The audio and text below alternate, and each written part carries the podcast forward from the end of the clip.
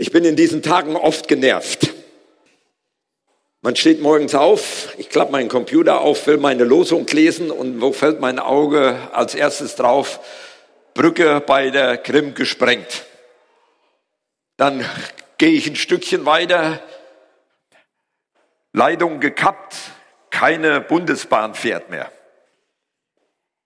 Was ich auch mache und lese in der letzten Zeit, das ist alles, entschuldigt, dass ich so sagen muss, echt scheiße. Mir geht's, geht's manchmal wirklich so auf den Senkel, dass ich sage, ich will am liebsten nichts mehr hören und sehen. Und ich habe mir vorgenommen, also die, die Spätnachrichten im Fernsehen gucke ich mir nicht mehr an, damit ich einigermaßen mit Frieden schlafen kann. Und wenn das dann noch nicht ausreicht, dann geht es noch einen Zahn weiter und dann lese ich noch, dass ich jetzt wirklich Angst haben muss, ob ich den Winter friere oder nicht, ob ich mir eine dicke Decke würde. Ja, ihr kennt das alles, nicht? Es nervt ohne Ende. Und das Schlimmste, was dann noch passiert, ist, dass ich ständig irgendwo belogen werde. Höre ich mir den russischen Kommentar an, dann sind die schuld höre ich mir den ukrainischen an, dann sind die schuld und ich weiß gar nicht, wer sagt die Wahrheit überhaupt noch. Und dann kriege ich innerlich so einen Hals und sage, ich will niemanden mehr hören und sehen. Und vielleicht geht es dem einen oder anderen auch von euch so, und das mischt sich dann noch mit der Sorge äh, da rein, ob man genug Klopapier zu Hause liegen hat oder ob die Erbsensuppe nächste Woche auch noch reicht. Ich will mit euch in eine Zeit hineingehen, so etwa sechs Jahre, äh, 600 Jahre vor Christi Geburt. Da war es ähnlich chaotisch. Äh, die Bibel beschreibt das so, dass da äh, viel gelogen wurde, dass es drunter und drüber geht, sich keiner mehr um den Nächsten kümmerte. Dann war noch die Gefahr, dass eine Armee von rechts, von links das Land erobern sollte und man versuchte, seine Habseligkeiten einigermaßen beiseite zu bringen. Und in solchen Zeiten hat Gott immer bestimmte Leute hervorgerufen und hat ihnen etwas erzählt, wie er über die Sache denkt. Und ich habe so oft gedacht, wenn ich Gott wäre, ich habe das, glaube ich, hier schon mal gesagt, ich würde dem einen oder anderen Politiker mal äh, in eine Sauerstoffmangelkammer stellen und sagen, so, wenn du dich jetzt nicht anders benimmst, drehe ich ein bisschen den Sauerstoff runter so ab 19 Prozent Sauerstoffgehalt schnappt er dann wie ein Fisch im Aquarium und ich sage, na, willst du immer noch nicht was? Ich drehe noch ein bisschen weiter runter. Ich würde Daumenschrauben wieder einführen für Leute, die mich ständig belügen oder irgendwelche anderen Sachen. Und ah, ich denke, Gott, wo bist du in dem ganzen Chaos? Aber ich habe gesagt, ich nehme euch mit 600 Jahre äh, vor Christi Geburt. Da beruft Gott einen Propheten, den nennt man einen der kleinen Propheten, der heißt Nahum. Oder übersetzt heißt es, der Gott der Bibel ist ein Tröster. Jahwe tröstet, übersetzt. Und der hat die dankbare Aufgabe, ich sag mal den Berlinern, damals war es Ninive, zu sagen, ey, ihr lebt so blöde, dass jetzt langsam Druck von, von außen kommt, Gott zieht sich das nicht länger an. Sag ich, oh, ich bin mit ihm unterwegs. Die Bösen müssen endlich nochmal die Prügelstrafe verspüren. Weiß nicht, hat das von euch einer noch in der Schule mitgekriegt? Bei uns gab's noch Rohrstöckchen. Das war immer richtig spannend. Manchmal haben wir den Lehrer geärgert und dann versucht, ob wir abtauchen konnten, wo ein Rohrstückchen kam. Aber äh, wie gesagt, ich bin froh, dass es heute nicht mehr so ist. Ja, aber äh, dann kriegt dieser Mann in drei Kapiteln in der Bibel gesagt, wie Gott über Ninive denkt und was er mit ihnen machen will, wenn die sich nicht ändern. Sag ach, das lese ich gerne. Drei Kapitel lang, wo Gott mal wirklich sagt, wo der Hammer hängt. Aber dann habe ich nicht richtig gelesen. Dann gibt es so einen kleinen Vers direkt am Anfang, im ersten Kapitel äh, steht das im siebten Vers. Und über den möchte ich mit euch nachdenken, weil der ist so interessant, wie Gott dann wirklich mit uns arbeitet. Das Ganze ist überschrieben, Gott ist gut. Und dann lese ich mit uns diesen Bibelvers, mit dem ich ein klein wenig uns wie ich mit euch drüber nachdenken will, für unsere Zeit, von Gott niedergeschrieben, 600 Jahre vor Christi Geburt in etwa. Da kriegt Nahum gesagt, gib acht, sagt diesem Volk, was absolut chaotisch unterwegs ist, gut ist der Herr, und ich sage hier schon, Herr ist groß geschrieben, damit ist der Gott, der sich in der Bibel und in Jesus Christus offenbart gemeint. Jahwe müsste man dann im richtigen Text hinschreiben, nur das versteht bei uns meistens keiner mehr. Gut ist Jahwe, gut ist der Herr. Er ist ein Zufluchtsort am Tag der Bedrängnis und er kennt die, die sich bei ihm bergen. Ich dachte, das ist ja so ein Ding, was in unsere Zeit hineinpasst, mitten in der ganzen Erschütterung, die wir tagtäglich sehen, die wir tagtäglich hören und wo Paul sagt, ich sehe mir keine Nachrichten mehr an. Ich will das alles gar nicht mehr wissen. Er behauptet ganz am Anfang, gut ist der Herr. Das ist eine steile Behauptung, die jedem so richtig runtergeht, der gerade eine Yacht hat, der ein Einfamilienhaus hat, der weiß genau, meine Gasrechnung, die wird bezahlt. Ich lebe in Saus und Braus, mir geht es gut, ich bin glücklich verheiratet, meine Kinder sind alle anständig unterwegs. Für den, der würde sofort sagen, Gott ist gut. Aber wie ist es mit denen, die jetzt in Sorgen gefangen sind, denen es nicht so gut geht, denen alles ein bisschen hinten runterfällt, die vielleicht gerade durch eine Granate ihr Haus in die Luft gesprengt bekommen haben, die am Bahnhof sind, weil sie nach Hamburg wollten und jetzt nicht fahren können, sagt denen am Bahnhof, die sahen die Bahn, dann sagen ja, und dann Gott ist gut, guten Dank. Dann wird es schwierig, das zu erklären. Wieso kann man so eine steile Aussage mitten in eine Krisensituation hineinsprechen? Der Gott der Bibel, der Gott, der sich durch Jesus Christus offenbart hat, ist gut.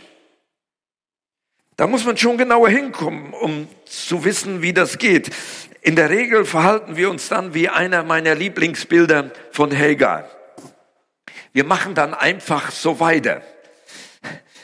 Denkt nicht drüber nach, wir machen einfach so weiter.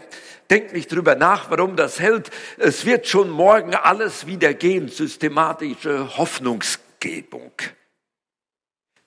Aber man muss schon in die Bibel schauen, damit man wirklich genau weiß, was Nahum hier meint. Er spricht ja von dem Gott der Bibel und die wenigsten von uns, die haben die Bibel wenigstens einmal ganz durchgelesen. Deswegen in Kurzform äh, von Bobby Bobbart, äh, dem habe ich das abgeguckt, die Fünf-Finger-Regel für die Bibel. Wer noch nie weiß, wie die Bibel so zusammengesetzt ist, um das zu verstehen, wie Gott ist, der muss seine fünf Finger angucken. Das fängt ganz einfach an. Am Anfang steht, Gott hat die Welt geschaffen und die war echt super. Die war nicht nur gut, die war nicht nur so lala, die war nicht so, na ja, man könnte was Gutes draus machen, wenn man geschickt äh, äh, als Manager unterwegs ist. Am Anfang steht, dass Gott sagt, hey, die Bibel war absolut gut. Und Bobby meint, er ist sogar vielleicht ein bisschen stolz dabei gewesen, wie er das gesehen hat, was er da geschaffen hat.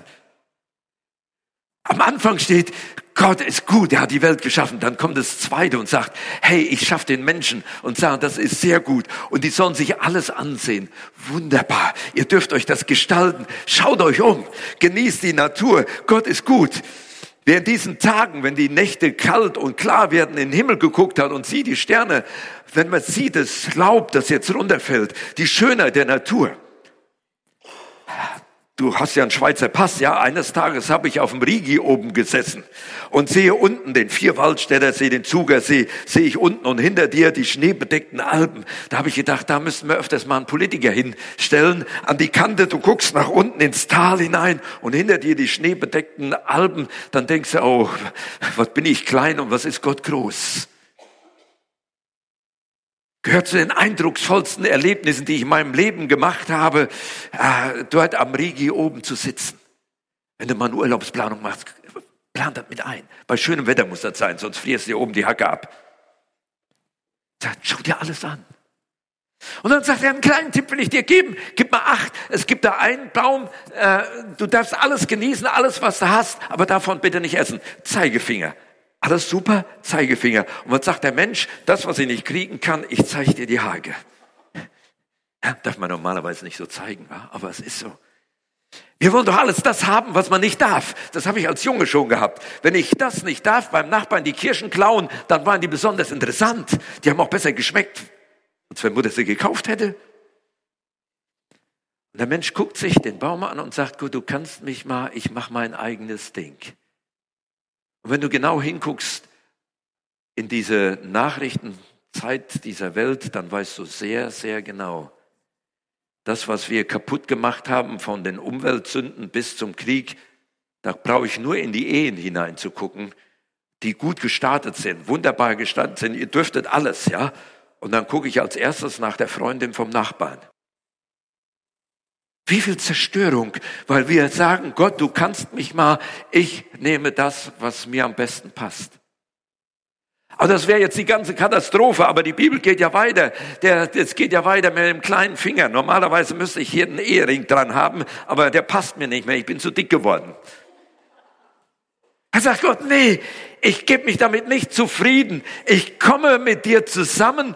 Ich will mit dir einen Bund schließen. Du sollst mit mir unterwegs sein. Ich hab dich immer noch lieb. Da kommt es wieder. Gott ist gut. Gott ist gut. Gott ist gut. Der Gott der Bibel. Das musste lesen, wie Jesus Christus gekommen ist. Oder lies es aus dem alten Bund, wie Gott sagt, den ganzen Tag strecke ich meine Hände nach Menschen aus, die nicht nach mir fragen und sagen, hey, hier bin ich um dich in den Arm zu nehmen. Das vergessen wir oft, weil wir immer nur mit dem Stinkefinger herumlaufen. Dann kommt der kleine Finger. Du musst dich entscheiden, ob du mit ihm in Beziehung gehen willst. Also wenn du einmal durch die Bibel lesen willst in Schnellkunde, guck dir die fünf Finger an. Ich kann dir das nachher nochmal erklären, aber wie gesagt, das habe ich geklaut von jemandem, den ich sehr schätze, wenn er Verkündigung, äh, in der Verkündigung steht. Das meint dieser Prophet, wenn er sagt, Gott ist gut. Er ist für dich da. Und dann macht er das sehr stark fest mit der zweiten Aussage. Er ist ein Zufluchtsort am Tag der Bedrängnis. Hier habe ich so zwei Bilder von Zufluchtsorten. Das rechte Bild, das hängt bei mir im Arbeitszimmer. Das schaue ich mir manchmal an, wenn alles ganz drunter und drüber geht. Dann denke ich mir, ich möchte so sein wie dieser Typ, der einen Leuchtturm im Rücken hat und dann noch rausgeht und er, ihr könnt das nicht so richtig sehen, aber wenn ich das richtig vermute, dann hat er sogar noch eine Pfeife im Mund, der steht da ganz entspannt ich würde ja Pickel kriegen, wenn ich das so betrachte. Und wenn du nach rechts und links gehst, dann weißt du, dann nützt dir dein Freifahrtschwimmer auch nichts mehr. Oder wenn es draußen so kalt ist, dann freust du dich, wenn du nach Hause kommst. Ich bin ja noch groß geworden auf dem Land, wo es richtig kalt war wo minus 20 kein Problem war. Und da wir bei uns zu Hause nicht das viele Geld hatten, dann weiß ich, dann hatten wir eben einfache Schuhe an und ein paar gestrickte Socken. Aber dann ist man ja rausgegangen zum Spielen, weil es gab ja noch keine, na, ihr wisst schon wie, ja. Und dann kamst du um 18 Uhr, steif gefroren. Die Hosen waren alle steif weil du, weil die nass geworden war. Du kamst dann rein und dann war es warm. Die Eltern unter, Eltern unter uns, sie wissen, wie das ist. Nicht? Dann kommt man nach Hause und dann ist es endlich warm. Das sind so Sachen gewesen. Das ist ein Zufluchtsort, von dem äh, hier der, der Prophet spricht. Es gibt einen Zufluchtsort bei der ganzen Krise dieser Zeit. Es gibt einen Zufluchtsort. Die Personen unter uns, die den Krieg noch erlebt haben, die wussten, es war ganz wichtig, dass man wusste, wo in dieser Stadt ein Bunker ist, wenn der Luftalarm kam, wenn es wirklich dicke wurde. Und da musste man loslaufen. Und das ist enorm wichtig, dass man weiß, es gibt so einen Ort. Aber schlimm ist, wenn man weiß, es gibt so einen Ort und man weiß nicht, wo er ist, dann nützt dir dein ganzes Know-how auch nichts. Ich spring noch mal in meine Kindheit. Nicht nur kalte Winter, sondern wir hatten auch richtig starke Gewitter. Nicht so wie hier, zweimal donnern, dann ist es vorbei. Und dann weiß ich, als Kind habe ich im Bett gelegen und habe Panik gekriegt und habe die Decke über den Kopf gezogen. Ich habe es nicht ausgehalten, weil ich die Blitze nicht sehen konnte und schon auf den richtigen Donnerschlag gewartet habe oder so. Aber dann bist du unter der Decke, im Siegerland sagt man verquiemcht. Da bist du langsam erstickt. Und dann war das gut wie der Strom dann ausgefallen ist, weil der Blitz reingeschlagen hat, dass die Oma schon die Kerzen bereitet hatte. Die kannte das noch aus dem Krieg. Und dann weiß ich, dann ging's runter in die Küche und dann saß Mutter und Oma und meine Schwestern schon, die saßen um das Kerzenlicht rum und da waren zu Hause. Mein Vater, der war im Krieg unterwegs, der hat immer durchgeschlafen. Er sagt, das ist ja nichts. Aber da hatte ich einen Zufluchtsort. Ich wusste unter der Decke, wo ich fast am Ersticken bin, raus in die Küche zu der Kerze, weil ich wusste, da war Familie. Da war Heimat. Das meint die Bibel damit, das meint der Prophet mit, es gibt einen Ort, das ist ganz wichtig, den man kennt. Jeder in dieser Zeit wird irgendwie immer mal gucken, dass er genug Gemüse im Keller liegen hat, in Dosen verpackt natürlich, wenn die Krise wirklich dichter wird. Man fängt an Gas zu sparen oder man kauft sich einen Heizlüfter. Man macht vielleicht noch eine Lebensversicherung, dass alles gut klappt. Wir investieren ganz viel Geld in unsere privaten Schutzräume. Wir ziehen uns vielleicht ins Private sogar zurück. Aber hier sagt er, hey, es gibt noch was ganz anderes. Den Weg dorthin müsst ihr kennen. Wir hatten hier lange Jahre ein Gemeindemitglied, Sven Brückner. Das war eine Type, wenn ich den beschreiben müsste, der ist vor einem Jahr in die Ewigkeit gerufen worden mit Anfang 50. Die Mutter hatte ihn als Baby nicht mit Milch, sondern mit Wodka in der Milchflasche großgezogen, damit er länger schlafen konnte. Und das war, wie würde ich ihn beschreiben? Er war eine Nervensäge, ein Geduldzerstörer, ein Chaot, ein Alkoholiker, ein Knastbruder, ein Therapieabbrecher und zwischendurch noch ein Klugscheißer. Also ich kenne wenige Nervensägen wie er. Aber eins ist bei mir ganz tief hängen geblieben. Er kannte den Zufluchtsort. Er kannte den Zufluchtsort. Wann immer er, weil er mit dem Leben nie so ganz zurechtgekommen ist, dann zu mir kam, dann hat er mir erzählt, weißt du mal, und dann hat er mir einen Bibelvers oder ich habe ihn mit in den Lobpreis genommen. Er war Teil von unserem kleinen Lobpreisteam mit den Obdachlosen. Und wenn es mir manchmal nicht so gut geht und ich in meinen Bildern durchblätter, dann habe ich noch ein Foto, wie er im Lobpreis von unserer obdachlosen Lobpreisband steht und Gott anbetet. Er kannte den Fluchtraum. Er war wie Bartimäus in der Bibel. Ich will ein biblisches Beispiel noch bringen, der blind vor den Toren äh, Jerichos saß und hörte, dass Jesus vorbeigeht. Er hat es ja nur gehört, nicht gesehen. Und dann fängt er an zu rufen, Jesus, du Sohn Davids, erbarm dich meiner. Und alle sagen, halt die Klappe, der Meister geht vorbei, du störst die Andacht. Aber er hat nicht aufgehört und dann sagt Jesus schließlich, hol ihn her. Und damals mussten die Bettler noch mit einem speziellen Mantel gekennzeichnet werden. Er hatte einen langen Lodenmantel. Und wer schon mal, ja, auch wieder, ich gehe in die Geschichte zurück, wer die Maximode noch kennt, wenn du so einen Maximandel hast und sollst dann aufspringen und laufen, das schaffst du nicht. Du liest ganz schnell auf dem Gesicht, wo du eigentlich mit lachen solltest. Als Jesus ihn ruft, das erste, was er macht, er wirft den Mantel beiseite und läuft in die Arme von Jesus und bekommt seine Augen geöffnet. Er kann wieder sehen. Eine spannende Geschichte. Musst du nachlesen. Absolut genial in der Bibel, damit du weißt, Gott ist gut. Er kennt einen Zufluchtsort und er lädt zu diesem Zufluchtsort ein.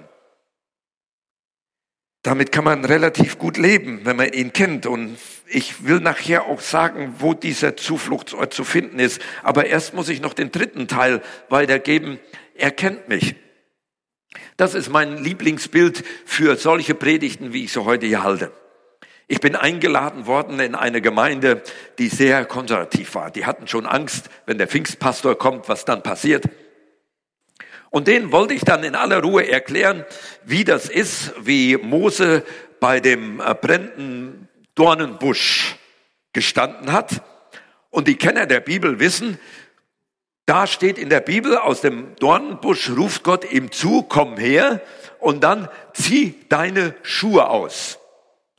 Und ich mache das richtig, ziehe meine Schuhe aus, um die Predigt ein bisschen bildlich darzulegen und dann schaue ich nach unten, dann hatte ich so ein Loch im Strumpf. Ich habe dann einen Moment so da gestanden, die dachten, ich muss mal, ja, das hat alles überhaupt nichts genutzt.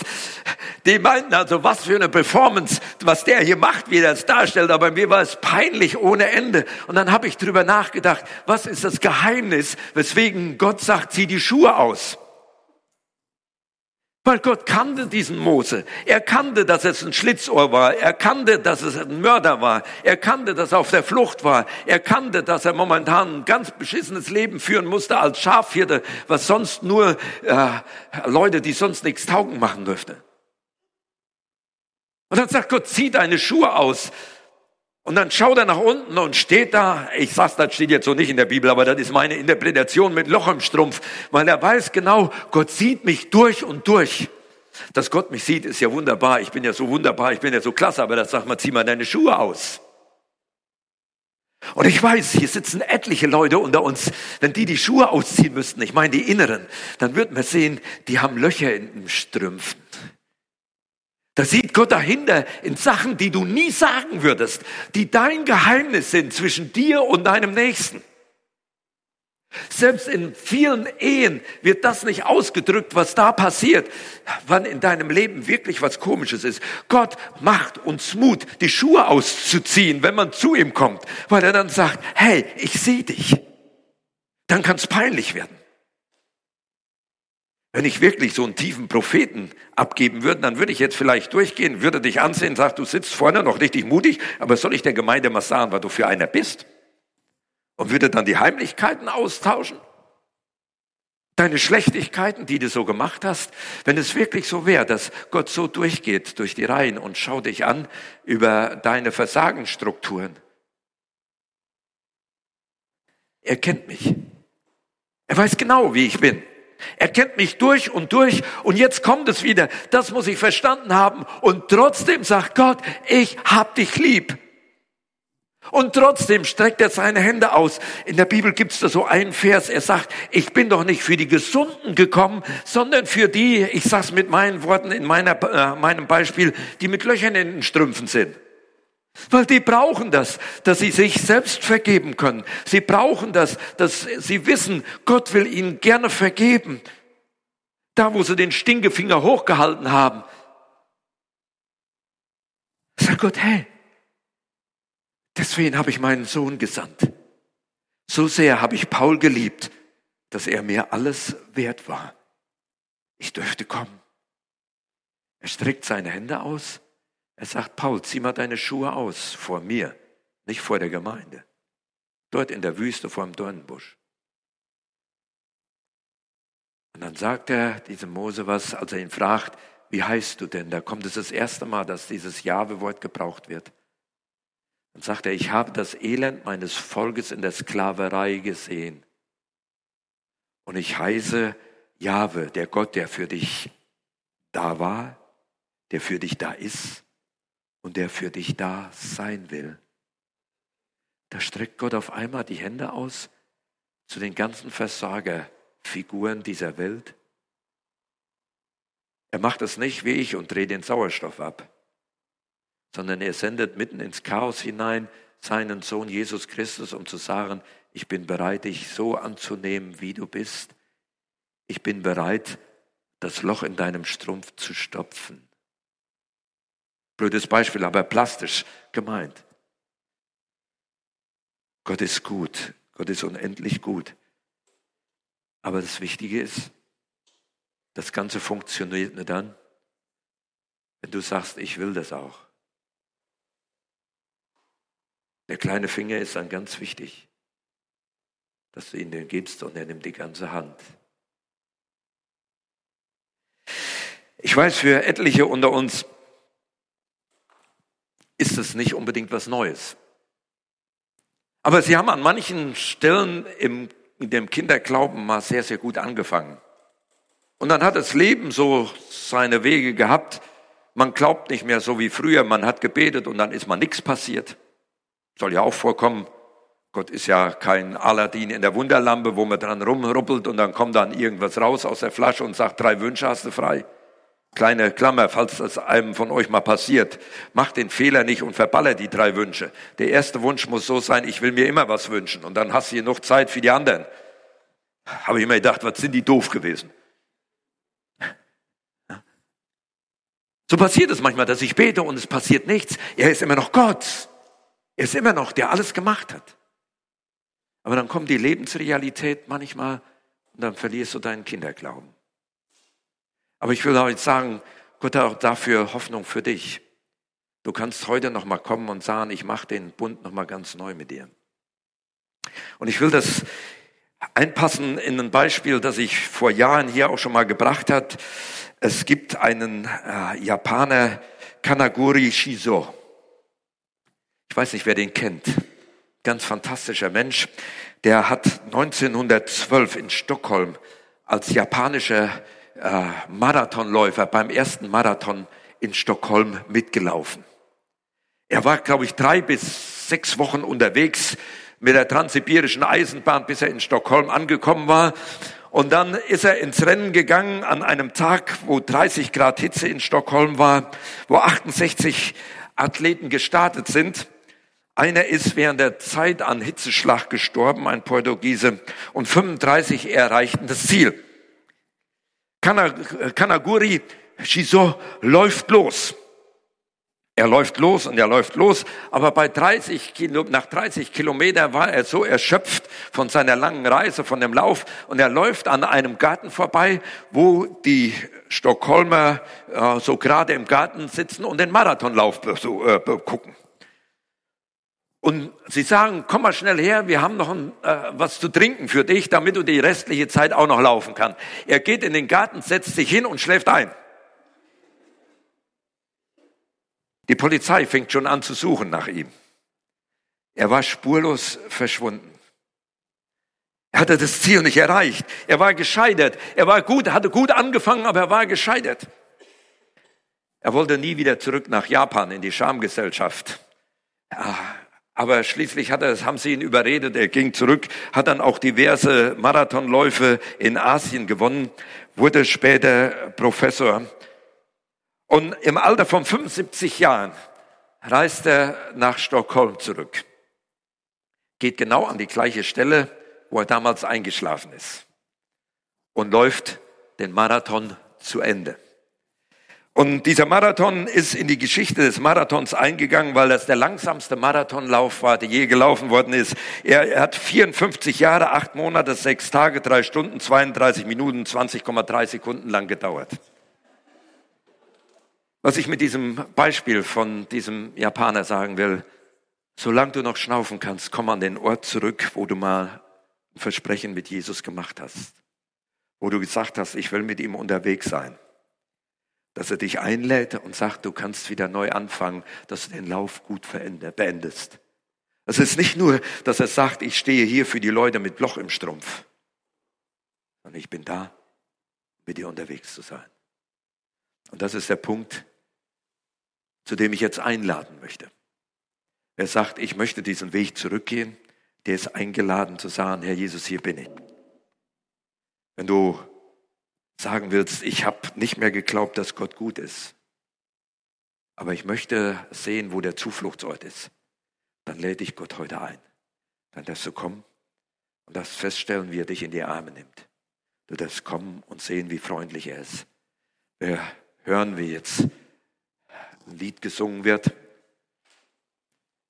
Und in dieser Zeit mache ich Mut, mit meinem Herrn und Meister, mit Jesus Christus zu reden. Du darfst du zu ihm sagen. Sagen, Herr Jesus, ja, ich will vielleicht eine neue Entscheidung treffen. Ich will kommen. Ich will vielleicht meinen Bund wieder neu machen.